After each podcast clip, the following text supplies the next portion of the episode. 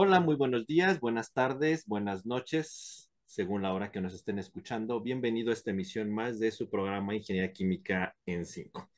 Agradecemos sus likes, sus views, sus comentarios y la verdad cada día esta comunidad va creciendo y nos agrada mucho saber que ya nos conocen en muchos, en muchos lugares y que es de su interés cada episodio que vamos eh, pues presentando a ustedes y que seguimos insistiendo si tienen algún tema, si tienen algo que les gustaría que comentáramos o platicáramos, déjenos ahí sus comentarios si les gusta o no les gusta.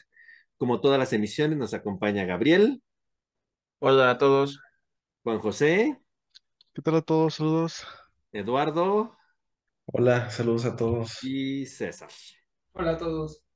Agradecemos mucho pues sus comentarios y sus likes a, a, nuestro último a nuestro último programa que sigue siendo de su interés.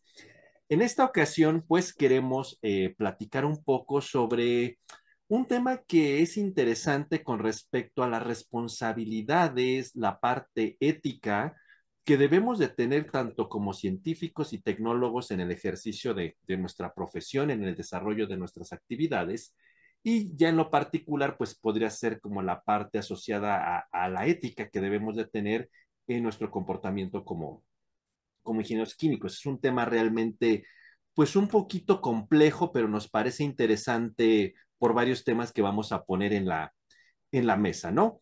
Y bueno, eh, yo creo que este dilema entre ciencia, tecnología y ética es un tema que ha sido discutido mucho desde, el desde varios enfoques, sobre todo desde la parte filosófica. La ética sabemos que es una rama de la, de la filosofía. Y a mí me gustaría eh, introducir este programa con algunos comentarios muy interesantes de, de uno de los pensadores italo-franceses pues más reconocidos de la primera mitad del siglo XX, que es Romano Guardini. Él escribió un libro muy interesante que se llama, tiene un nombre como un poco extraño, se llama Reflexiones desde el lago Como, y entonces él hace un análisis, pues, entre las fronteras de la filosofía y la reflexión, eh, digamos, medioambiental de su época, lo escribió hacia el año 1930, de cómo percibía que se estaba desarrollando la legalidad y la ética en el desarrollo tecnológico. Y él hace unos, pone un par de conceptos bien interesantes. Eh, Guardini dice, cuando abordamos la, el desarrollo científico y tecnológico te, de, podemos tener dos enfoques, conocerlo o poseerlo.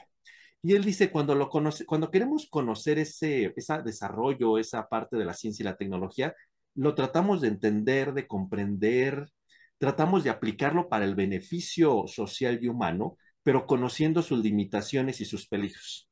Y cuando lo queremos poseer ese conocimiento científico y tecnológico, tratamos de dominarlo, de cosificarlo, de hacerlo remunerable tanto en el sentido económico como en el sentido de sacarles ventajas, pero sin que nos importe si aquello causa algún daño, sea la humanidad o sea el medio ambiente. Y entonces él, él en su reflexión dice que la ciencia y la tecnología va más hacia la posesión del conocimiento que hacia el mismo conocerlo, porque lo que queremos es dominarlo, queremos sacarle todo el beneficio, lo cosificamos y queremos eh, obtener todo el beneficio tanto económico como de desarrollo y no nos importa si en el camino, pues literalmente, como decimos coloquialmente, nos llevamos todo entre las patas, ¿no? Y entonces eh, él hace la reflexión de que eso va a causar muchos problemas en la ciencia y en la tecnología porque va a llegar un momento en que la parte primordial de esto va a ser el beneficio. En ese dominio y en ese querer cosificarlo, lo más importante va a ser el beneficio por encima de cualquier daño y perjuicio que podamos tener hacia la sociedad o hacia el medio ambiente y lo deja como reflexión. Y hoy, y hoy nos damos cuenta de eso. Y yo quisiera cerrar un poco esto con el famosísimo eh, caso de DuPont, que alguna vez en algún episodio de, de la temporada pasada platicamos, donde es el, el, ejemplo claro de lo que dice Romano Guardini, en el sentido de que ellos tuvieron un beneficio, DuPont sabía de los beneficios de la tecnología del teflón, pero cuando supieron que aquello era dañino y tóxico, les valió pepino, y entonces el beneficio económico y, la trascendencia eh, tecnológica que iban a tener fue por encima de todo el daño que ellos tenían. Y entonces realmente ahí hay un problema ético de hasta dónde sí la ciencia y la tecnología nos debe de abonar a un crecimiento económico, a mejorar, a desarrollarnos y a tener mejores condiciones de vida, pero hasta dónde es el precio y dónde es donde debemos de tener un límite, un límite ético o un límite de cierta responsabilidad eh, social. Y entonces, eh, eh, yo creo que ese ejemplo y estas reflexiones de un pensador de hace casi 100 años, yo creo que es como el, el, el, lo que yo quisiera poner en la mesa como antecedente a por qué es relevante poner a discutirnos sobre cómo estamos actualmente, si en realidad esas ideas de, de Guardini, de, en realidad estamos en la parte de la posesión o del conocer, y hasta dónde hemos violado esta parte de decir, prefiero el desarrollo, el avance y la mejora y la comodidad y el confort por encima de, de, del daño que yo pueda causar. Y la primera pregunta que pondré en la mesa, César, sería, ¿tú por qué crees que es importante que nosotros como ingenieros químicos y como tecnólogos debemos de tener conciencia en la parte de considerar la parte ética en nuestro desarrollo laboral? Ok, muy buena pregunta, Gabriel partiendo desde lo que dijiste tú, desde un concepto filosófico y definiendo lo que es la ética, ¿no? Que estudia los principios que deben de regir pues, la conducta humana, trata de explicar algunas reglas morales y que de una manera racional, fundamentada, hasta científica y teórica, pues lo va llevando de la mano, ¿no? Yo creo que es importante, es importantísima la ética dentro de la ingeniería química, porque empieza a establecer lo que son las responsabilidades primarias. De alguna manera, hay, como tú también lo mencionaste, está este hecho de anteponer la seguridad de la comunidad, de, los, de alguna manera de lo público por encima de todos los intereses. Yo creo que sin la parte ética, pues claramente dejaríamos eso de lado, ¿no? Hay que cuidar de alguna manera, por eh, tener ese cuidado por mitigar los daños que podemos nosotros causar a, a, digamos, a esta parte pública o a la comunidad yo creo que, y partiendo de este hecho, pues también muy, muy allegado a nosotros está la parte de los ecosistemas, ¿no? Porque son muy vulnerables, entonces nosotros somos responsables de toda esta parte. Yo creo que la importancia radica en eso, ¿no? De establecer las responsabilidades primarias. Ok, Lalo, ¿tú qué opinas? Es que el detalle, creo yo, que el ingeniero químico actualmente, como lo hemos platicado en muchos de los programas previos, pues es un tanto polivalente, ¿no? En el sentido que puede estar laborando en recursos humanos, en calidad, en proceso, en ventas. Entonces, di- digamos que la parte ética la podemos aterrizar en todos esos lados. Entonces, yo, yo, yo creo que pensando, digo, sin especificar los problemas que pudieran estar presentes en cada, en cada área que les comento, o sea, yo creo que es súper importante, o sea, es súper importante que se dirija con, con ética en la medida de lo posible y en la medida que el, que el entorno te lo permita, pero eso trasladarlo a, a, tu operación en todos los ámbitos, o sea, desde la relación humana, el impacto ambiental, el- las decisiones que tomas en proceso, el, el ofrecimiento de productos químicos, etcétera. O sea, yo creo que es súper, súper importante. Pero en ese sentido, el comportarnos con ética puede en algunos casos implicar sacrificar ganancias económicas, desarrollo tecnológico, ¿sí? Y entonces, en ese sentido, eh, esa responsabilidad que tenemos como ingenieros químicos y como tecnólogos en lo general de la ética, pues a veces es complejo. No sé tú qué opinas, Juan José. Eh, sí, yo creo que sí es muy complejo. La verdad, esto es como para una, un capítulo de La Rosa de Guadalupe hasta cierto punto. Porque es que normalmente, bueno, no sé si por ahí siempre, en casi la mayoría de las series que ves o películas, siempre ponen al científico que es malo y que por alguna razón, alguna ética tomó una decisión eh, diferente y de, ocasionó un caos, ¿no? Completamente, ya sea un virus o alguna, alguna este, eh, sustancia peligrosa que, pues, que, que, eh, que se soltó y mató a mu- muchísimas personas, ¿no? Entonces yo creo que desde ahí pues empieza a surgir lo, lo que precisamente ac- acabamos de comentar de la ética. Y siento que sí es un poco pues complicado hasta cierto punto, o como comentó Eduardo, pues obede- obedece hasta cierto punto al entorno, y el entorno hasta cierto punto te lleva a tomar ciertas decisiones que tal vez pues no sé, no son las, las más indicadas, en cuestiones de que pues sobre todo las, las más evidentes son los daños al medio ambiente, ¿no? Y pues con ello también a la salud. ¿Cuántos casos no hemos ya platicado aquí en el, eh, en el podcast de pues, los científicos que por ahí tuvieron varias, varios este, eh, pues, procesos o invenciones que pues, tar- provocaron muchísimas muertes como tal? Por ahí recuerdo el episodio donde estábamos hablando de esto, ¿no? Donde eh, pues no solamente se fueron por, por algún proceso o producto, sino hasta pues a, lo, a llegar a, la- a desarrollos bélicos que pues tenían, no tienen otro fin más que pues matar a las personas, ¿no? Entonces ahí es donde precisamente la ética tiene una repercusión pues muy, bastante fuerte. Yo siempre que escucho hablar de esto de ética me recuerda mucho la, a la parte de cuando haces el juramento en el, para cuando te dan tu grado, o sea, completamente dices, o lo dices o este, juras este, seguir las, pues, las leyes o la ética que tiene la, pues, de la profesión o que pues el pueblo te la demande, ¿no? Completamente ahí. Entonces yo, se me viene mucho a la mente esas, esas palabras siempre que pues surgen esta- estas decisiones difíciles, ¿no? De cuando precisamente tienes que contraponer lo, económico tal vez o, o el desarrollo porque pues te- creaste algo que tal vez no sea lo más amigable con el medio ambiente, no seas, no es lo mejor, pero pues solventa a lo mejor una necesidad pues eh, pronta, ¿no? Como la, la que, pa- la, eh, la que pueda, so- eh, una necesidad que pueda solventar rápidamente. Entonces, por ese simple hecho, pues le damos en la torre muchos ecosistemas o mucha salud, por así decirlo. Y fíjate que ahorita que hiciste recordar que cuando hacemos el juramento en, cuando obtenemos eh, la licenciatura y los demás grados, pues es algo parecido al juramento que hacen los médicos, ¿no? Dicen que no van a dañar.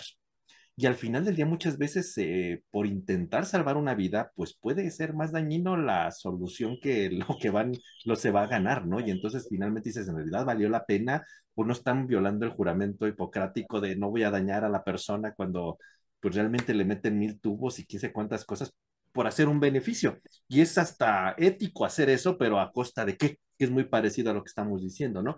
Gabriel, ¿tú qué reflexionarías de todo esto? Eh, gracias. Eh, pues yo concuerdo mucho con, con César, lo que comentaba. Yo me quedo mucho con esa parte. Creo que, eh, por ejemplo, nosotros como ingenieros químicos, pues tenemos una gran responsabilidad tanto para la seguridad de las personas como con el medio ambiente. Entonces, eh, si no somos o si no trabajamos o desempeñamos nuestra actividad con, con ética, pues eh, los principales dañados van a ser la sociedad, ¿sí? Eh, ya lo habíamos comentado anteriormente, yo creo que un ejemplo o un muy buen ejemplo de esto, pues es el accidente de Bhopal, ¿sí?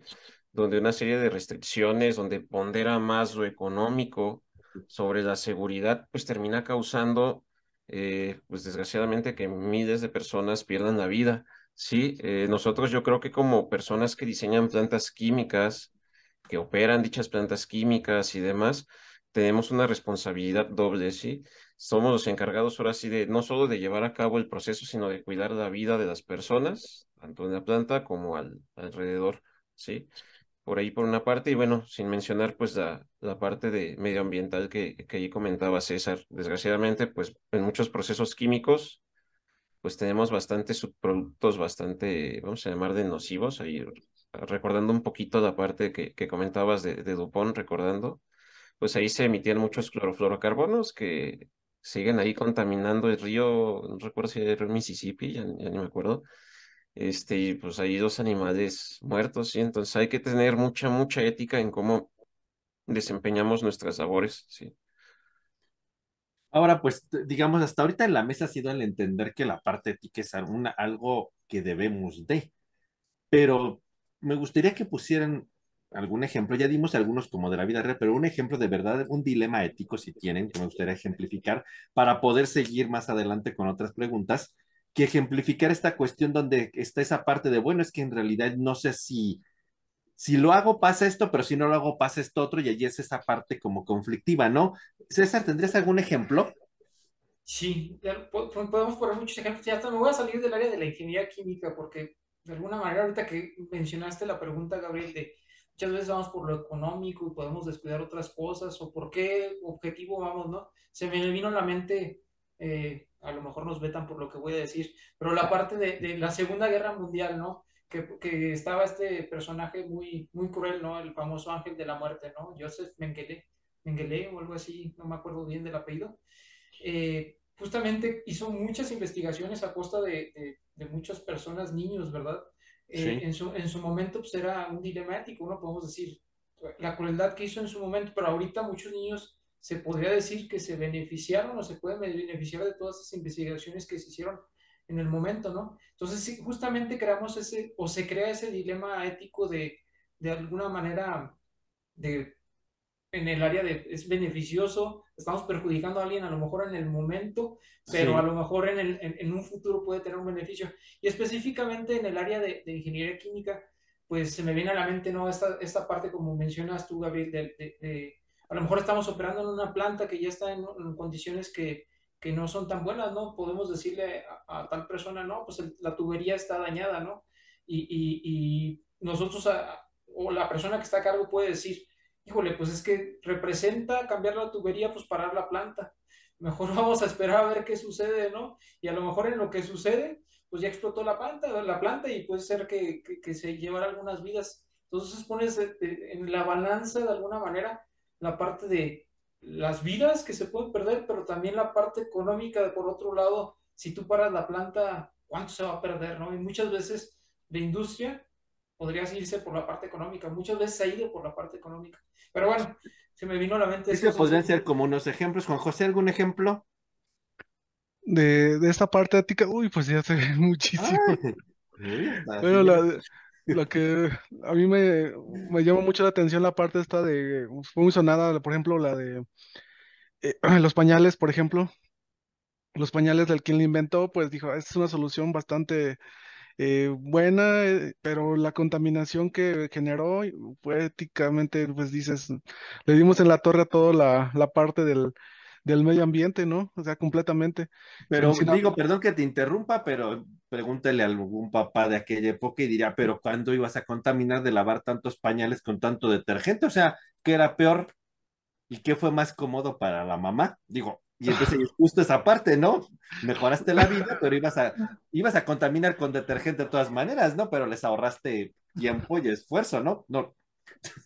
Pues sí, es que eh, entramos en un dilema completamente, precisamente en el, pues yo pienso que al final de cuentas entre la ética y lo que se debe hacer debería ser como pues un equilibrio, ¿no? Completamente entre esas dos cosas para que, digamos, no se tenga algo tan perjudicial ni tan, ni tan laxo, por así decirlo. Y el otro que se me viene así rápidamente es el de la, eh, pues, de, cuando se meten a hacer drogas por completamente, ¿no? Ya cosas ilícitas, ya muy ilícitas, y dices, ahí sí ya tienes completamente otro, otro enfoque que, pues, que no, que, que no fue para el que te, enseñó ni para esta, esa, esta cosa, ¿no? Entonces ahí es, esos dos ejemplos son los que me quedo. Lalo, ¿algún ejemplo?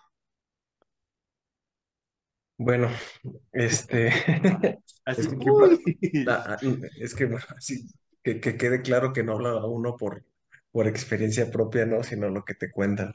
Pero. Ok, a ver. Ponemos sí, no, porque si no, no, vamos a decir aquí que Juan José es dealer o demás, ¿no? Este. o papá. No, bueno, no, pañales. O papá. Luchón. Este, no.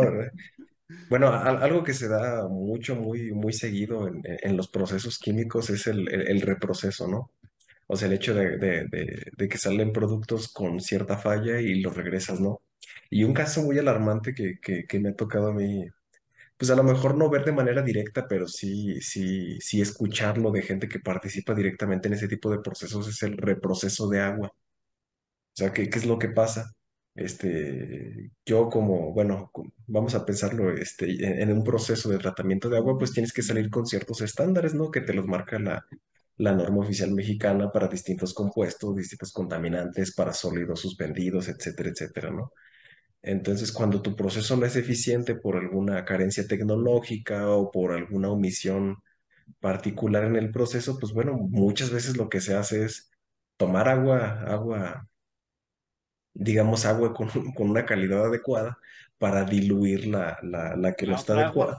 Ah, exactamente, entonces digo, bueno, a lo mejor si lo pensamos desde un punto de vista global, dices, pues bueno, no pasa nada, este, pues estoy generando agua en, estándares y es la que le estoy dando a, la, a la población y pues no estoy enfermando a nadie, pero digamos desde el punto de vista de eficiencia de proceso, pues nada más nos estamos haciendo, nos estamos haciendo patos, ¿no? Y en realidad, pues, eh, desde el punto, o sea, sí, sí, sí, o sea, nuestro proceso en realidad no, no es para nada eficiente, estamos gastando más recursos que a la larga probablemente tenga, tenga mayor, mayor problemática.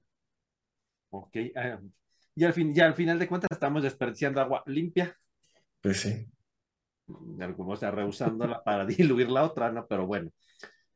Gabriel, ¿algún ejemplo? Híjole, doctor, pues hay muchos. Por ahí tengo uno que me, que me comentaba un, un amigo que trabaja en... Todos el, me, me, contaron, me dijeron. El primo de un amigo. Sí. Pero la verdad es que me sorprendo a veces con cada historia que digo, no puede ser. pero bueno, eh, no voy a decir ni qué producía la empresa, ni quiera, pero vamos a decir que producía medicamentos, perdón, este, alimentos. Oh, pues. Este... Ya dijiste, Gabriel. Ya le revelaste, No, no, no, es que me quedé mucho con la idea de lo que, que dijo Juan José de, de las drogas y estaba pensando mucho en esa parte también del fentanilo, que es un medicamento y también una droga. Entonces, este, bueno, ahí entramos en dilemas éticos que Esa no es, quiero. es otra cuestión, sí. Sí, bueno, esta es una, es una empresa ahí que se dedica a la producción de alimentos y una parte de su proceso pues era preparar cierto alimento y pues llevaba un tratamiento con, con ácido, o bueno, le, añadían este eh, ácido acético, sí, bueno, por ahí se equivocaron en una parte del proceso y añadieron ácido sulfúrico en concentraciones grandes, entonces, este, o bueno, un poquito, ah, digamos, arriba de la norma, entonces, pues estaban pensando en donar el producto dañado, ya que no podían, este, No pasaba la norma. podía venderlo, sí, entonces o querían en vez de destruirlo, porque salía más caro destruirlo, pues querían, este, donarlo, ¿sí? Al banco de alimentos, lo cual es, este, bueno, ya, ya, ya bastante, bastante, digamos, ya dudoso, sí, porque ya por eso hay en peligro, sí, son algunos de los, de las historias de horror que me ha tocado ahí, ahí ver. Al final no sé qué fue lo que hicieron, pero sí, esas son algunas de las cosas que, que se plantean y yo digo, bueno, es que ¿cómo es posible? O sea eh, te metes en un montonal de problemas, o sea, siempre hasta buscando el error intentas hasta sacar de provecho porque saben que en cuanto alguien dona o demás, pues qué es lo que, cuál es el beneficio ahí, pues este, ya saben, deducir impuestos. Entonces, pues bueno, yo creo que ahí falta mucha ética a veces en, en la parte de las empresas, ¿sí? Digo, sí nos podemos ir con un montonal de, de cosas, pero bueno, esta es una historia de, de horror 100% real, no fake. Y diríamos que de todo, en la versión irónica de todo mal podrías haber salido un bien, ¿no? Bien en el sentido de que iban hasta deducir impuestos, obviamente a costa de una violación ética espantosa, ¿no? Pero, why not? Sí, sí, sí. Al final les digo, no sé, pero esa era una de las cosas que estaban barajando, independientemente si lo hayan hecho o no, ya el hecho de simplemente de habérselo De planteado, pensarlo, ¿no? Ya el hecho ya de hecho de, de- de plantearlo, yo digo, bueno, o sea, ya necesitas tener bastante malicia, ya digamos tener, desde mi punto de vista, muy poca ética como para andar haciendo esas cosas, pero bueno, cada Ok. quien su conciencia. O sea que sus, ejemplos fueron medio de horror, pero y eso que en ningún programa de horrores y similares, ¿verdad? Pero, Sí, pues, pero ahí se ve realmente cómo esa línea entre la ética y el beneficio es muy frágil, ¿no? Aquí algo, algo que, que, que he observado y que sí me gustaría hacer aquí un paréntesis, eh, Gabriel, es que yo veo que acá, o al menos yo lo he visto mucho con mis compañeros, es de que prefieren realmente hacer ese tipo de cosas a que los regañen o a que incluso los, los corran, ¿sí? Entonces pondera más el beneficio a veces propio que realmente el beneficio común y eso es pues un Claro. poco triste de este Y es sistema. un problema de, de, de hecho, no es como parte del programa, pero realmente en alguna pregunta lo intentaremos abordar. Decir, realmente a lo mejor esto viene desde la educación que tenemos, ¿no? Que no asumimos la responsabilidad por el temor de la represalia, ni del otro lado lo entienden, ni nosotros, y estamos educados mejor lo oculto y, y yo salgo ganando, ¿no? Es en un individualismo muy, muy, muy raro, ¿no? Muy raro y, y muy egoísta. Pero parte de que no, al- tal vez nos falta hasta esa parte de civismo, ¿no? Es decir, estoy dañando algo. Es una parte de beneficio social por encima del mío. Nosotros como ingenieros químicos en estos procesos que manejamos usualmente, pues hay dos cuestiones muy delicadas, la parte ambiental y la parte social, y ya lo vimos con los ejemplos. Ustedes, en su opinión muy reflexiva, muy filosófica, ¿cómo, cómo pensarían que debería ser ese equilibrio entre el desarrollo tecnológico y las consecuencias de ese desarrollo, eh, la parte y el enlace ético con el impacto social y ambiental, César? Yo creo que se relaciona, ¿no? O sea, de alguna manera, si tú buscas, como lo hemos mencionado, este bien común, vas a buscar minimizar en tu proceso, en lo que estés haciendo, en tu desarrollo tecnológico, el impacto ambiental y vas a maximizar el, el beneficio social. Yo creo que de alguna manera eh, ya hay normas preestablecidas, bueno, caemos entre la diferencia entre lo ético y lo, y lo legal, ¿no? Sí, son cosas totalmente diferentes, pero también hay normas que nos pueden ayudar a decir, bueno, también eh, de alguna manera por un decir, vamos a tirar, como dijo hace ratito Eduardo, un efluente, algún río, pues también hay que tratar de cumplir ciertas normas, ¿no? Y tratarlo de cumplir de la mejor manera, no como lo mencionó, tal cual, no, no diluyendo, sino que teniendo un proceso eficiente. Yo caigo en la palabra justamente de, de, ser reflexivos, ¿no? O sea, ser reflexivos y, y, tratar, como lo mencioné, pues, como tú también lo mencionas, ¿no? Tratar de ser responsables con lo que estamos haciendo. Yo creo que ahí radica todo. O sea, yo creo, y será parte de cuestión de, de, de, una parte de, educación desde la infancia, ¿no? Yo, yo, a mí me queda claro, eh, bueno, es que hay dos cosas, ¿no? Hay que también yo creo, en un punto de vista diferencial, lo moral, porque lo moral viene de las partes de las costumbres, ¿no? Y luego la parte, la, la parte la ética. Parte ética, sí. Sí, yo creo que, que podemos tener la parte moral bien establecida, ¿no? Desde lo escolar y toda esta parte, pero también esta parte de, de, ser reflexivos, que nos enseñen a ser reflexivos, ¿no? ¿Qué va a pasar si hago esto? Yo creo que eso era lo que antiguamente nos le, llamábamos civismo, ¿no? Exactamente, y teníamos clases de civismo desde que Ya no existen, creo, pero ya esa es otra historia, ¿no? Pero yo creo que es parte de lo que nos falta, ¿no? Esa parte del beneficio comunitario, por decirlo de algún modo. Sí. Juan José, ¿tú qué opinas en esta parte entre ese equilibrio ética, ambiente, social? No pongo el económico porque ese es lo que jala el problema, ¿no? Usualmente. Pero tú, ¿cómo tratarías en tu reflexión muy personal de equilibrar esto? Híjole, pues sí, es, es, bastante, pues sí, nos encontramos, por ejemplo, en la industria bastantes hechos como los que acaba de comentar Gabriel. Creo que es una práctica común hasta cierto punto. No quiero decir que se ha vuelto tan pero sí se, se pasan hasta cierto punto esos aspectos, ¿no? Y lo vemos pues reflejado hasta en, pues en cosas ambientales que están pasando. Eh, creo que sí debe haber una, pues, para mí es, es parte de la persona como tal y parte de lo que se te ha enseñado para hacerlo como tal. Eh, ese equilibrio entre tú y tu conciencia, el decir a la hora de pues, decidir, de tomar una decisión, inclusive de, pues, de, eh, de ejecutarla, creo que sí se debería de tener una conciencia de, pues, qué va a pasar, ¿no? Que sea, qué, cuáles son los riesgos que voy a, que voy a tomar y hasta dónde va a impactar lo que, esa decisión que vaya a tomar, sobre todo para la, para las cuestiones de las, demás personas o, la, o el bien común, no sé, toda esta parte, eh, pues e, es, muy importante. Ya hemos visto, como comentó eh, Gabriel también, los accidentes, ¿no? Lo, mayor que, lo, siempre, lo que siempre vemos es la seguridad, ¿no? La seguridad casi siempre en los procesos es donde allá abonan ejemplos a, a borbotones, pero que son precisamente de, una, de una decisión de no hacerlo, de sí hacerlo, y al final pues termina en una decisión ética de que pues era tu obligación hacerlo y no lo hiciste, o ya en cuestiones pues todavía más de uno que está en esta parte de investigación, pues de si hace ciertas, ciertas cosas que son pues éticamente malas o buenas, dependiendo de lo que se esté haciendo, pero sí que repercuten pues en, el, ya sea en el como, como, comentamos, a, lo mejor decimos que este proceso que estoy inventando es la súper bien y súper nice, pero detrás de él hay un, hay un monstruo, por así decirlo, como el que comentamos, ¿no? El del, eh, ya lo hemos tratado, por ejemplo, me viene mucho a la mente el de, el del, eh, el que le, el aditivo para la gasolina que le ponían, ¿no? Completamente, que tenía plomo y decían, ah, es muy bueno, pero pues ahí está. Entonces ahí, pues es precisamente eso, nosotros creemos que estamos en, haciendo una cosa buena y al final pues no, ¿verdad? Y esas pequeñas, entre decirlo y no decirlo, es una decisión tan difícil que pues tal vez eh, enfrentarse a ella sí es hasta personalmente, ¿no? Personalmente te llega y te, y te mueve hasta los, los más profundos sentimientos, creo pensarlo. Supondríamos, ¿no? Gabriel, ¿tú qué dices? Híjoles, este, yo aquí también concuerdo otra vez con algo que comentaba César. Yo creo que esta parte de la, de la ética y la moral son algo que se tienen que fomentar desde pequeño ¿sí?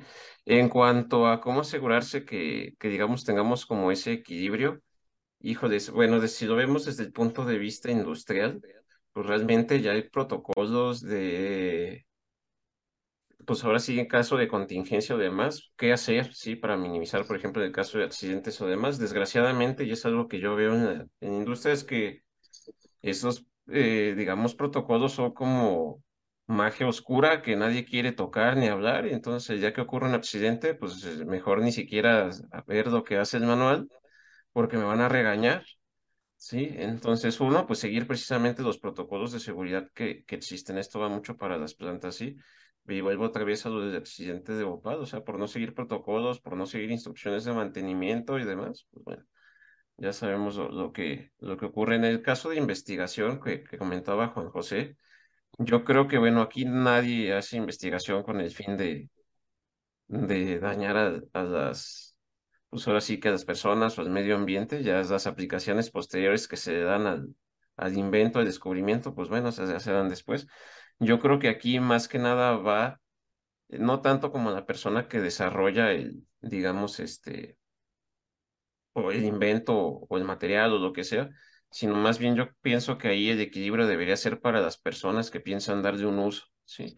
Y aquí pues pongo un poquito de ejemplo de, pues ahora sí, de, de la parte de, de energía atómica, ¿sí?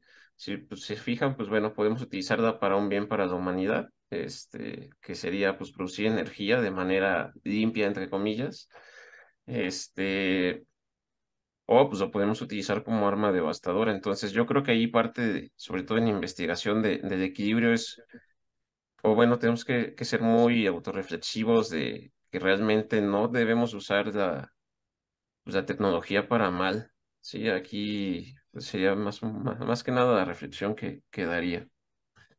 Pero tú decías, por ejemplo, hay protocolos, por ejemplo, para cuestión de seguridad que nadie quiere oír, ¿no?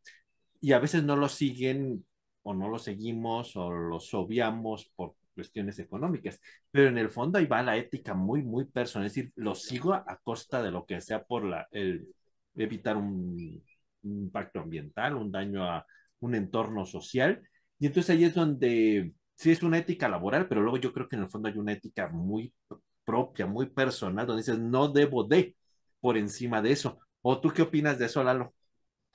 Pues es que yo creo que está, es- está marcado, ¿no? Ahí todos los parámetros, o sea, re- realmente si, si nos vamos a cuestiones de proceso, pues en realidad está todo, en teoría, en el mundo ideal, en el mundo de caramelo, todo está pues ya establecido dentro de parámetros, ¿no? O sea, desde materias primas o condiciones de operación, condiciones de producto, o sea, en realidad todo ya está estandarizado, ya está normalizado, pero justo ahí el detalle es si te apegas a, a- esos parámetros o, o no te apegas, o sea, digo, como ingeniero químico, en realidad, si, si operáramos todo de acuerdo a la, norma, si operáramos de acuerdo a, a- a lo que los parámetros de proceso seguros y demás nos indica, pues en realidad creo que pues, por default estaríamos este, actuando de manera ética en lo que refiere al proceso.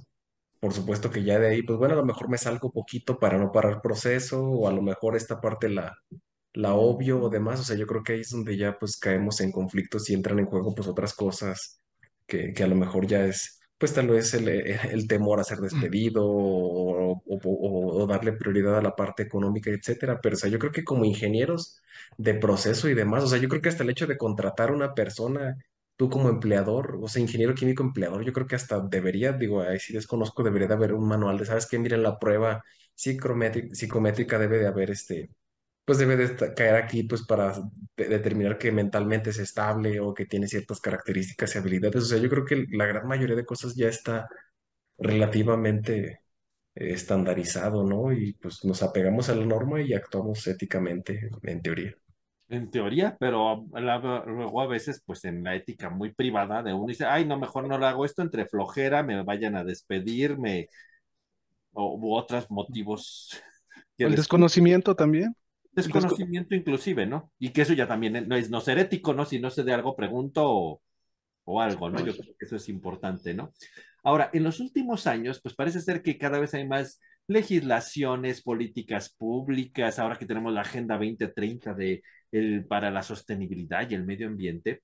¿Ustedes en su opinión profesional dirían que la cuestión ética ha mejorado, ha empeorado e- en la parte de la ciencia y la tecnología y en el caso de ingeniería química? Digo, todo pareciera ser que cada vez queremos ser más éticos, que el cambio, evitar el cambio climático, y mejor manejo del agua, pero también cada vez escuchamos cosas más feas, ¿no? César, ¿tú qué opinas? ¿Me ¿Ha mejorado, empeorado? ¿Qué pasa o por qué? Híjole, yo creo que aquí me podría decir alguien que esté en la industria, pues no, pues no, ¿verdad? Lo que estás diciendo no, no, no es cierto, pero yo creo que en el papel, así como lo leemos y como lo dictan muchas organizaciones, pues sí ya eh, concientizamos de alguna manera que pues, estamos haciendo un daño al planeta. Y yo creo que en la ingeniería química nos dimos cuenta que tenemos una amplia área de oportunidad para cubrir, por ejemplo, no nada más por irnos por la economía, sino que irnos por la parte del impacto ambiental, seguridad y toda esta parte. Pero ya, eh, in situ, ya también me quedé pensando ahorita justamente con lo que mencionaban tanto Juan José, Eduardo y Gabriel, me quedé pensando si estuviéramos en una situación como tal de, de una responsabilidad de, de, un equipo que está operando, eh, hasta cierto punto, eh, a lo mejor si se sale de, del proceso de, condiciones, ¿qué hago, no? O sea, lo ético sería, bueno, hasta cierto punto, pues debo de parar, pero hasta qué punto, ¿no? Hay una línea delgada, pues, de decir también, eh, pues voy a perder mucho si paro el proceso en este, en este momento, ¿no? O sea, también eso cobra alguna dificultad siendo ingeniero de procesos, de alguna manera de decir, eh, hasta, qué, hasta qué punto. Yo sé que hay eh, normativas en las empresas y que ya se tiene toda esta parte bien preestablecida o se debería de tener, pero también de, alguna manera no sabemos todo, en todo lo que pasa en global. Pero para responder concretamente a tu pregunta, yo creo que sí ha habido una evolución. Yo creo que sí, sí, sí, en el papel sí hay esta evolución, justo con lo que mencionas, ¿no? Protocolo de Kioto, toda esta parte de la Agenda 2030, pues sí, en el papel eh, ya hay más conciencia y tratamos de hacer un mejor eh, papel y tener más ética en el sentido o como ingenieros químicos. Pero sí, estoy de acuerdo contigo, César, pero no será que en mi visión, a lo mejor es una opinión muy personal mía y algunas cosas que he leído, ¿no será que los seres humanos nos hemos vuelto cada vez más individualistas y buscando nuestro propio beneficio como personas? Entonces, no, no actuamos necesariamente en una ética global, sino yo voy por lo mío, yo hasta con un poco de egoísmo, ¿no? Yo, mientras me salve yo, los demás, bye. Pues ahí es donde esa parte que sí, en papel ha evolucionado en la parte global, pero en la parte otra, no sé si es mi percepción personal, tal vez los seres humanos hemos hecho tan individualistas que no necesariamente pensamos en los demás y ahí es donde se rasga esa parte entre la ética comunitaria sobre lo que yo quiero y sobre mi supervivencia, ¿no? No sé qué opinas, Gabriel. Híjoles, ahí de, de hecho comentas un punto muy interesante, Gabriel. Creo que nos hemos vuelto muy individualistas. Yo concuerdo ahí contigo. Este, algo que, que aquí me gustaría resaltar, yo, yo concuerdo también ahí con César de que creo que se han hecho avances en cuanto a pues conciencia con el medio ambiente y demás, pero pues también hay ciertas cosas que, que por ahí digo ya no son tan, tan éticas. Yo creo que muchas empresas realmente no lo hacen por querer mejorar el ambiente, sino por simplemente dar una imagen de ser verde, ¿sí? Y no tanto por ayudar al, medio ambiente. Realmente siento que son pues un poco egoístas en ese sentido. ¿Sí? Algo que, que quiero resaltar mucho ahí, como comentabas, nos hemos vuelto muy pues, individualistas, ¿sí? Eh, siento que eh, pondera más lo que, que piensen las personas de mí que, realmente lo, lo, que yo puedo hacer. Y, ya que voy con este punto, eh, vuelvo a, lo mismo, o sea, las empresas están ahorita más preocupadas por su imagen, sí, que yo creo que más que por ayudar al, medio ambiente, siempre van a buscar sacar beneficio. Y algo que se me viene mucho a la mente es este eh, Apple, que con esto de ya no meter cargadores por ayudar al medio ambiente. ¿Y qué es lo que pasa? Pues te lo cobran en dos mil, tres mil pesos aparte del cargador. Sí, entonces yo siento que siempre van a buscar las empresas, este, pues ser como, bueno, no, no digo que abusivas, pero sí sacar de como un poco más de, de beneficio o darle la vuelta a este, a este asunto, ¿sí? Y eso pues se me hace a mí, pues depende también qué tipo de beneficio, pues puede ser hasta muy poco ético, ¿sí? Entonces, pues bueno, ahí dejo eso a, a discusión. ¿Tú qué opinas, Lalo? Yo creo que sí, también se, se, llega a distorsionar esta parte ética cuando se le da otro enfoque y cuando se empieza a monetizar todo, ¿no? Cuando sí estamos pensando en la parte ambiental, pero también del lado paralelo estamos este, tratando de sacarle ventaja económica a eso. Digo, y el caso más, más, más evidente y más cercano que tenemos, pues son las emisiones de CO2, ¿no? O sea, todo el mundo nos estamos este, dando eh, puñaladas en el pecho para tratar de, justificar que el cambio climático y demás, ¿no? Cuando en realidad, y, o sea, sí, es evidente, ¿no? O sea, digo, cualquier proceso químico genera un, daño al ambiente, quien diga lo contrario, pues está mintiendo, ¿no? El, el, detalle es cuando digo, ¿sabes qué? Órale, pues, pero pues te, voy a cobrar por, por tantas emisiones que hagas, ¿no? O sea, si emites tanto, este, te voy a cobrar, ¿no? O, o ¿sabes qué? Te, voy a rentar la máquina para capturar CO2 o etcétera, ¿no? O sea, detalles de ese tipo que tú dices, ok, pues entiendo que estás preocupado por, por esta parte ambiental, pero pues como que todo le quieres monetizar, ¿no? Y siento que todo eso puede desvirtuarse desvirtuarse o, o enfocarnos totalmente en las emisiones de CO2, pero a lo mejor dejar de lado la contaminación del suelo, la contaminación del agua, que, que desde mi punto de vista es todavía más grave. O sea, como que por el hecho de monetizar, de darle importancia a unas partes, este, que me dejan económicamente dinero y que, este, públicamente me dejan bien parado, dejamos de, de, de- ver o, o así ignoramos problemas que desde mi punto de vista son todavía más graves. Entonces, creo que también por ahí hay que, Perdón, Lalo, hay por que, interrumpirte. Sí, ¿Te sí, no, adelante. Ahorita que, que me quedé pensando que estás diciendo esto, yo creo que estamos en un sistema capitalista, ¿no? De alguna manera, yo creo que el, el capitalismo no- es amoral, ¿no? De alguna manera no va a percibir Claro. toda esta parte, ¿no? Y, y justamente con esto que me comentas me quedo pensando es, eh, con lo que menciona Gabriel también en algún momento, ¿no? De, pues más allá de los intereses de, de- de las, de las empresas que tienden al capitalismo y lo que quieren generar, pues son ganancias económicas, ¿no? Debe de existir esa parte de una ética eh, personal. Pero justamente con lo que estás diciendo, entonces, se crea una ple- un pleito, ¿no? Se, se entran como que una, una, una ética moral personal, una ética, perdón, personal puede entrar en conflicto con la de la empresa, ¿no? Claro. Y justamente eh, ahí el papel del ingeniero químico y la educación es lo que cobraría relevancia con lo que dices, ¿no? O al menos me quedé pensando justamente con lo que dices. sí es que puedes tomar decisiones, ¿no? Porque pues al final de cuentas quien paga manda, ¿no? Entonces, pues yo te puedo decir, sabes que estás matando al medio ambiente, estás matando el suelo y el agua. Pues sí, pues, pero pues es mi empresa y si no, pues ahí está la puerta abierta, ¿no? Y, Cierto.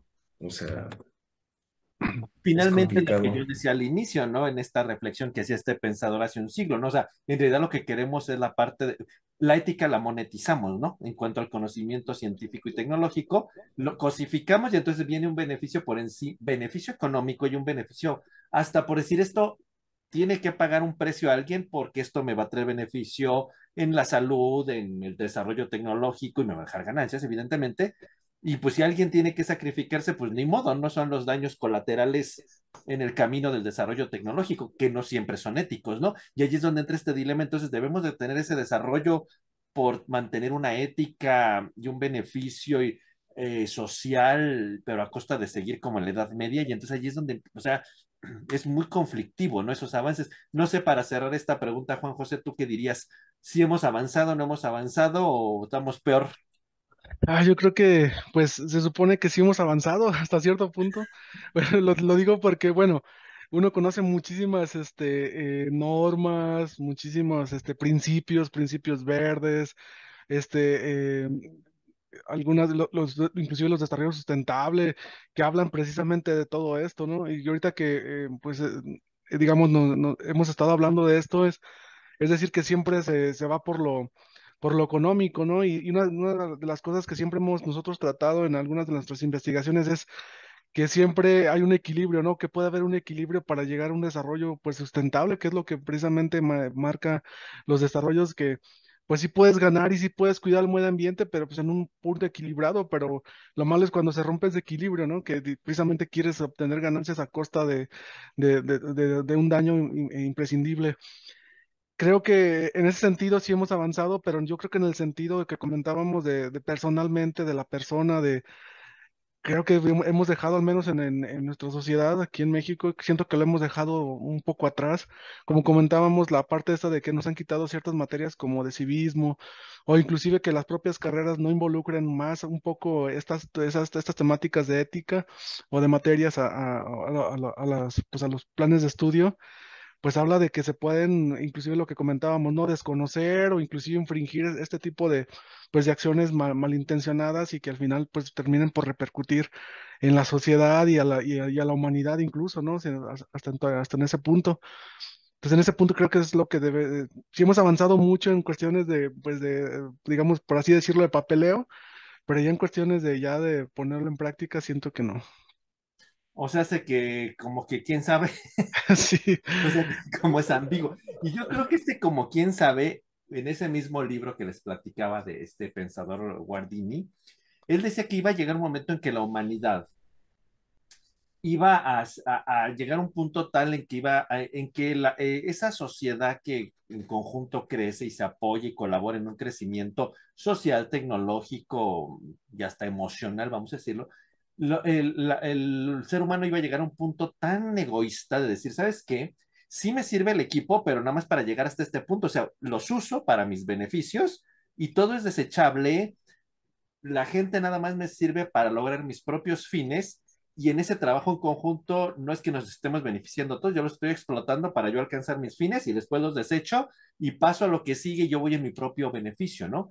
Y entonces sí, o sea, nos hemos llenado de leyes, de inclusive el mismo concepto de sostenibilidad, así como lo maneja la ONU, es el beneficio integral de la humanidad en un bienestar absoluto de social, de paz, de justicia, tecnológico, etcétera. Y pues en realidad el problema es que eso está en papel muy bonito, pero los seres humanos cada vez vamos una, en una versión más individualista, más egoísta, no sé si es la palabra correcta, es decir, todos me sirven, pero no para, para, para caminar juntos, sino para aventarme arriba y ahí se quedan atrás sin el que come, el que tiene más saliva come más pinole en la versión coloquial mexicana, ¿no? Literal.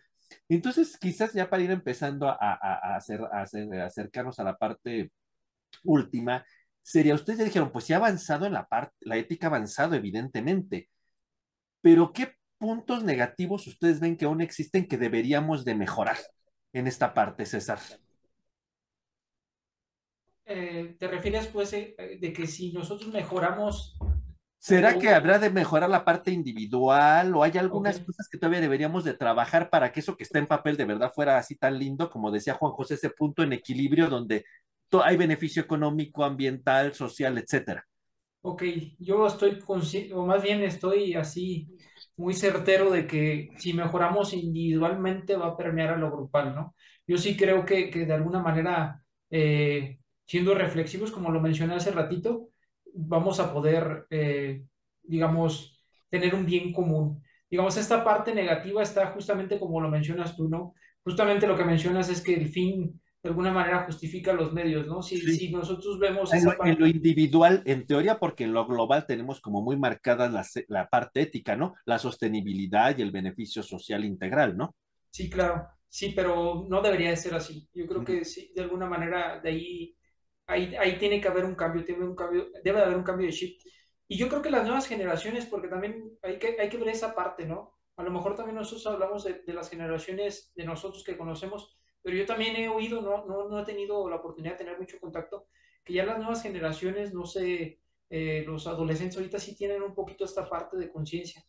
Eh, habría, que, habría que ondear un poquito más en esta parte, pero igual, yo, yo digo, de alguna manera yo creo que la mejora debería ser en lo individual para permear en lo colectivo.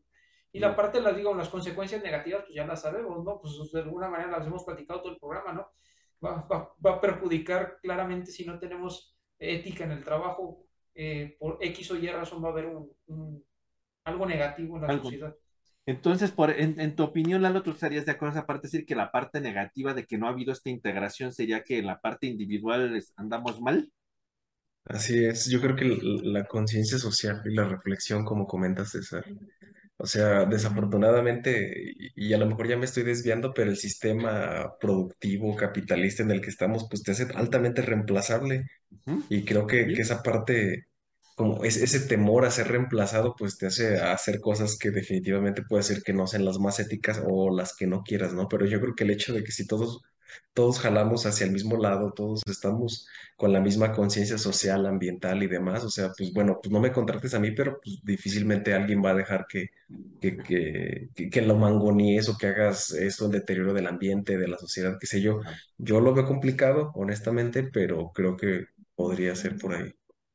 Y en ese sentido, ante esta complicación, Gabriel, ¿qué, qué deberíamos hacer en la parte individual para quitarle ese vector negativo a la parte individual? Yo creo que deberíamos, uno, eh, definitivamente reforzar nuestros valores como personas, ¿sí? Nos hemos vuelto muy egoístas, ¿sí? Y realmente yo lo, veo con muchos, este, compañeros que trabajan en industria y demás, pues piensan a veces más en su beneficio propio y no importa si yo tengo que amolar al de lado, ¿sí? Entonces creo que necesitamos uno dejar de ser menos egoístas, menos individualistas, a veces hasta por querer dar una imagen, no importa lo que hagamos, terminamos afectando a otras personas. Ah, ¿sí? sí. Y otra cosa que yo pienso que deberíamos de, de, hacer, sobre todo aquellas personas que tienen altos puestos y demás, es dejar ver a las personas o dejar de ver a las personas como simples números. Sí, justamente me, me apego un poquito a lo que dice Dado. Este, pues nos hemos vuelto en un sistema capitalista donde es fácil reemplazar a las personas, ¿sí?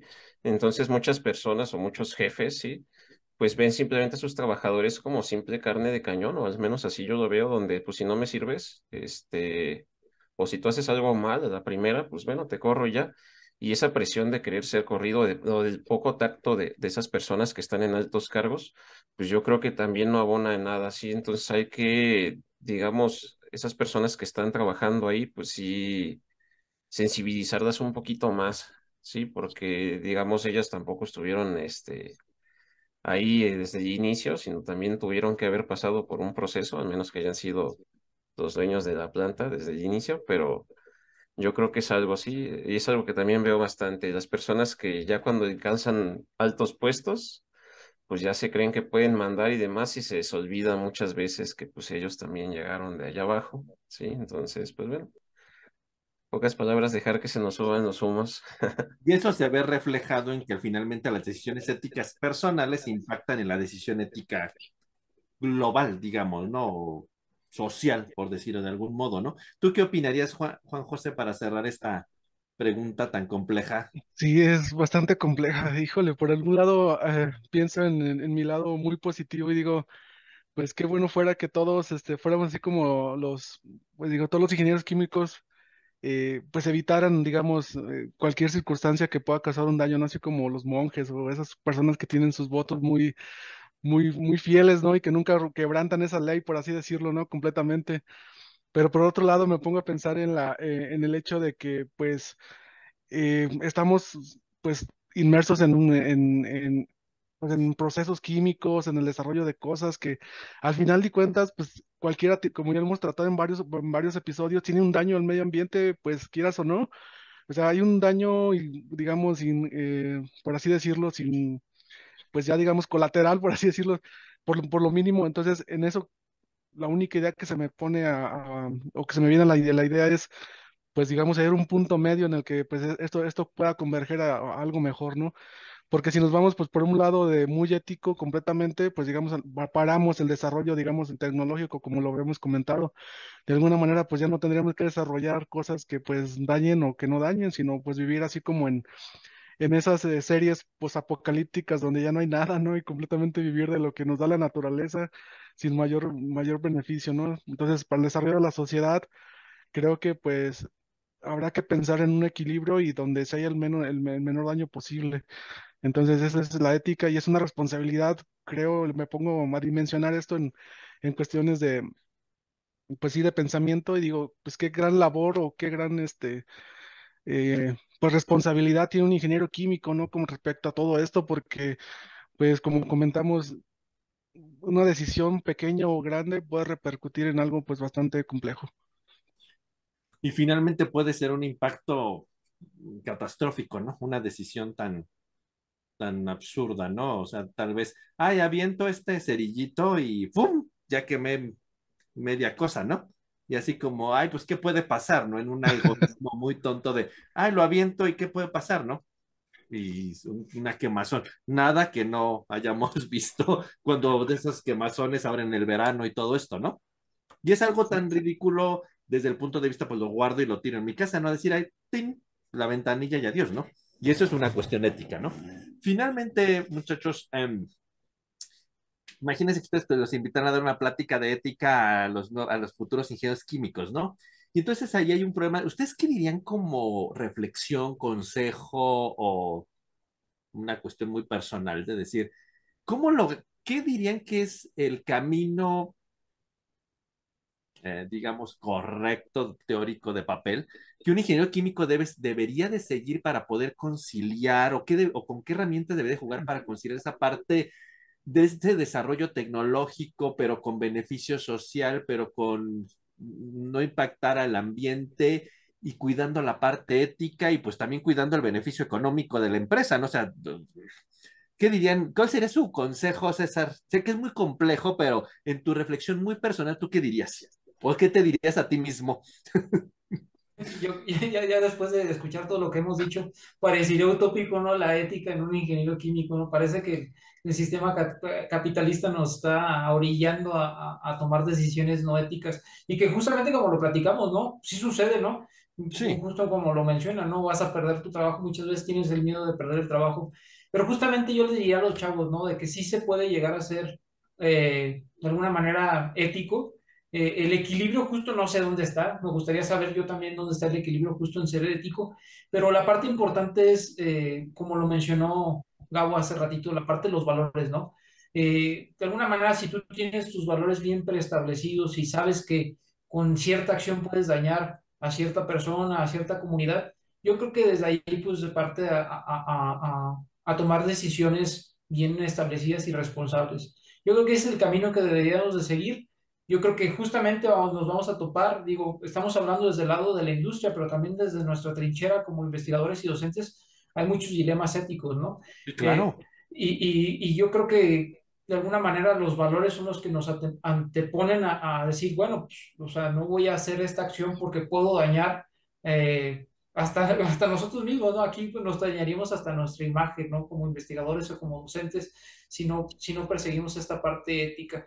Y justamente, pues también pensar, si hago X o Y acción, como aventar el cerillo que dices, pues puedo generar que una ciudad entera se pare, ¿no? O sea, justamente eso es lo que yo les diría. Hay que pensar en las consecuencias. Que muchas veces esa consecuencia puede implicar un daño en perjuicio a mi persona, ¿no? Me pueden despedir, me pueden algo, ¿no? Y, y, esa es la parte de donde estoy dispuesto a ser el mártir, pero eso ya viene mucho de mi escala de valores, ¿no? Claro. O sea, ¿tú qué dirías en tu, qué consejo, qué reflexión harías de, hay ese equilibrio, hay herramientas, ¿tú qué nos dirías? Sí, bueno, para mí yo creo que comenzaría por la, por el, eh, por informarme. La información creo que es una, una fuente pues muy importante de, para saber pues qué está haciéndose bien o qué está haciéndose mal yo creo que lo segundo, pues, es, entre la duda, pues, preguntar a colegas, ¿no? Hay colegas que saben más que uno, y hay, hay personas que saben o conocen mucho más de esos temas, tal vez en alguna circunstancia donde nos estamos enfrentando a esto, es, pues, preguntar, ¿no? Preguntar a, a, estas personas y, y, hacerlo. Y ya que, pues, de una vez que se ha tomado la, la decisión o la, o, la, o la responsabilidad de, de, de cierto, pues, eh, pues sí, pues cierto acto que pues, involucre precisamente lo que acabamos de comentar, pues es monitorearnos o alguna manera, pues ver esa repercusión o estar atento a eso para que, digamos, en dado momento, pues se dé la alerta o se dé o no sea algo que, que digas esto ya por mi culpa, pues no quiero que se vaya más allá de esto, ¿no? Tal vez pararlo en un punto que sí esté, digamos, éticamente todavía considerable. Y pues ya por último, digamos, es ya la, eh, pues, eh, seguir preparándose, ¿no? Preparándose inclusive, pues, para eh, seguir este, preparándose en, en, cuestiones de, pues, de estudio. Creo que es lo, también otra cosa que nos puede, eh, pues, beneficiar y de ser más fuertes o tomar las mejores decisiones para tomar un equilibrio en lo que acabamos de comentar, ¿no? Eso sería lo que yo podría aportar. Y tal vez en ese que tú dices, en ese punto antes de que sea trágico de decir, oigan, pasa esto, volvemos a lo mismo. Puede, puede eso traerme una consecuencia a mí, pero estoy tomando una decisión ética, ¿no? Y debo estar consciente de eso como me pueden, me podrían premiar, no necesariamente. Sí. Gabriel. Híjoles, pues yo les diría que aprendan optimización multiobjetivo. No, pero puede ser una herramienta eh, interesante para resolver este tipo de, de, problemas. Ya hay muchos estudios este, que intentan pues, resolver ciertos problemas desde un punto de vista social, ambiental, ¿sí? Entonces, bueno, puede ser una interesante alternativa. Evidentemente no es fácil modelar estas cosas sociales, pero bueno, ahí se los dejo, puede quedar. Eh, pero ya eh, dejando un poquito de, de bromas, creo que eh, yo, bueno, pienso que una manera de resolver estos problemas éticos es, uno, dejar de pensar de ser individualista, o si se quiere ser individualista es, si yo estuviera en la posición de las personas que tal vez pudiera afectar, me gustaría que hicieran eso o que hacer cierta o acción digo, este, creo que, que algo que deberíamos nosotros de pensar, tanto como ingenieros químicos o personas que laboramos en industria, yo pienso que las decisiones, antes de ponderar el, pues ahora sí los monetarios se deberían de hacer ponderando este, pues el beneficio de las personas, ¿sí? Esto que voy a hacer va a afectar a las personas o al medio ambiente, sí, no, si no, pues adelante. O en qué grado lo voy a afectar, puedo remediarlo, sí, no, y en base a eso. Sí, yo creo que se debería siempre ponderar sobre todo, eh, pues el beneficio social, sí, más que el ambiental y demás, y sobre eso empezar a tomar decisiones. Yo creo que si nosotros ponderamos primero el ámbito social, siempre vamos a encontrar maneras de poder generar un beneficio económico, claro, sin, sin afectar pues a las personas. Sí. Pero muchas veces en ese beneficio social pierdo muchas ganancias. Sí, se, pierden ganancias, pero pues bueno, ahí. Y ahí es donde volvemos otra vez a ese círculo infinito, ¿no? De, pero pues que prefiero, ¿no? Pero no es que sea negativo, nada más. Vuelvo a lo mismo, sí, César. Bueno, pero me quedo pensando, pues las ganancias económicas son para una persona, ¿no? Por lo general tienden a ser para una persona, para un grupo de personas.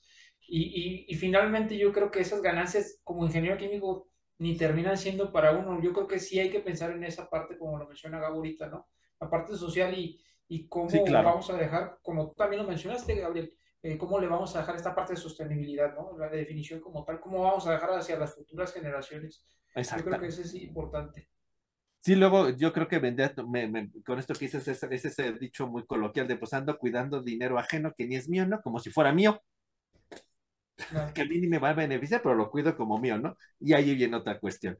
Lalo, ¿tú qué nos dirías?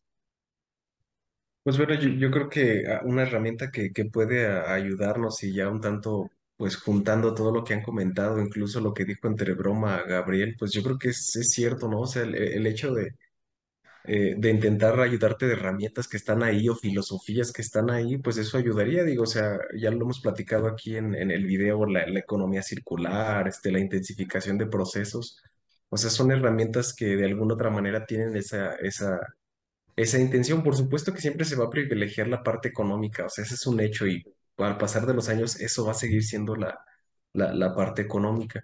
O sea, siempre va a ser el, preponderante, pero si aparte de eso vemos la manera con algunas herramientas, algunas filosofías, pues yo creo que pues no, nunca está de más hacer cosas, eh, desarrollo social, desarrollo tecnológico y tratar de ayudar un poco al, al ambiente ayudado de estas herramientas, ¿no? De estas maneras de pensar, maneras de diseñar procesos y que implican ya ética, ¿no? Todas estas herramientas ya de ingeniería en el fondo, ¿no? Que la economía circular y que la intensificación y la Agenda 2030, ¿no? Que es el cuidado, la justicia, el empleo, agua, energía para todos, etcétera, ¿no? Ya lleva implícito esa parte ética que mm, siempre le pongamos el signo de pesos encima, pues ya es otro cantar, ¿no? Pero, pero pues vivimos en un sistema capitalista, ¿no? Y es el problema, ¿no? Pero al final del día yo creo que en el fondo sí tenemos las herramientas, el problema es esa cuestión tal vez un poco personal ese temor a ser reemplazable es decir, bueno, si tomo esta decisión y entre esto y aquello, pues mejor salvo mi pellejo, ¿no? Y ya y si explota, pues ya ni digo ni fue mi culpa, ¿no? Digamos, y pues ya los que se mueran adelante, ¿no? Digo, es como muy feo, pero es, esa parte, ¿no? Yo quisiera eh, terminar un poco en, en, este mismo libro que me parece muy interesante, de este autor romano Guardini. En el epílogo al final dice que, pues en esta el dilema un poco complejo en que el ser humano cosifica la tecnología y la economiza a costa de del daño que pueda causar o el, perjuicio que pueda tener en, cuanto a la sociedad. Dice que pues los seres humanos van hacia una carrera individualista donde estoy primero yo, el grupo no me, solamente me sirve para mis beneficios y luego lo desecho y voy siempre en mi búsqueda y entonces eso que en un principio era como una traba es que tengo que pensar en todos, es que tengo que cuidar a todos, es que todos tienen que verse beneficiados y que en su momento se, se siente como una traba de ¿por qué tengo que estar pensando en todos cuando a lo mejor los, demás, los todos ni piensan en mí, ¿no? Y por qué yo tengo que serme responsable de un entorno social y ambiental cuando ese entorno puede ser que ni me traiga ningún beneficio, ¿no? Y entonces dice, bueno, nos quisimos desatar de eso y hacernos individualistas, cosificar la ciencia y la tecnología, monetizarla, explotarla al 100%, pero va a llegar un momento en que la sociedad, por ese individualismo y esa parte tan no ética, puede, colapsar y tengamos que volver a esa parte. Si sabes que lo mejor es volver, vamos juntos en un barco, ¿no? Y entonces si nos amolamos todos, pues todos nos vamos a ir juntos, ¿no? Entonces, un día la sociedad probablemente su reflexión tendrá que si este individualismo, esta cosificación, esta monetización donde exploté, donde todo me valió gorro literalmente por el beneficio económico individual o por traer beneficios que impactaron negativamente desde el punto de vista de justicia y beneficio social, pues tendremos que echar marcha atrás. Y decir todo eso que me parecía ataduras y esa parte de yo por encima de todo tendremos que volver a hacer un, un ecosistema social como pues no primitivo, pero como era antes, la manada, eh, eran nómadas y viajaban juntos y se cuidaban juntos y crecían juntos y la comida era de todos, ¿no? Digamos, claro, eso es como la versión súper primitiva, pero tal vez tengamos que volver allá en esa ética de responsabilidad y es el momento en que podríamos llegar a ser eh, una sociedad justa e integral. Es la reflexión de este autor, ¿no? No sé si lleguemos a ese punto, ni si, si esta visión tan dramática que tiene sea... Eh, el futuro, pero sí habrá cosas que corregir. Hay muchas cosas beneficiosas, como ustedes lo dijeron, hay otras cosas que habríamos que, que eh, corregir en el camino y sobre todo en la parte de valores y en la parte eh, individual, si no quisiéramos llegar a este escenario, pues como muy, muy oscuro que nos pone este autor y que no me parece tan descabellado que podría ocurrir. Como, ven a todas nuestras audiencias, pues es un tema complejo, es un tema que todo el mundo queremos ser éticos, pero a veces mientras no esté en juego mi pellejo, ¿no? Literalmente, ¿no? Entonces, eh, pues lo dejamos a la reflexión de ustedes. Es un tema más que con conclusiones de reflexiones individuales. Nos gustaría mucho escuchar sus comentarios y pues que ojalá que esto nos haga más que aportación de nosotros, permitirles hacer reflexión a ustedes en un entorno laboral, en un entorno académico, en un entorno de investigación, como la ética es algo bien relevante por el beneficio integral y en ese beneficio de sostenibilidad, de justicia y de bienestar para todos. Es un tema más de reflexión que ojalá les, les haya servido más que de aportaciones puntuales, sea más reflexivo. Para finalizar, eh, pues como siempre eh, tenemos como nuestras keywords. Gabriel, ¿cómo resumirías esto en una palabra? Lo mío sería seguridad social. Ok. Lalo. Normatividad. Juan José. Responsabilidad. César. Yo voy por ética. El corazón de esta plática, ¿no? Y yo finalmente tal vez sería un sinónimo, no lo sé. Eh, los legalistas me corregirían, yo pondría legalidad.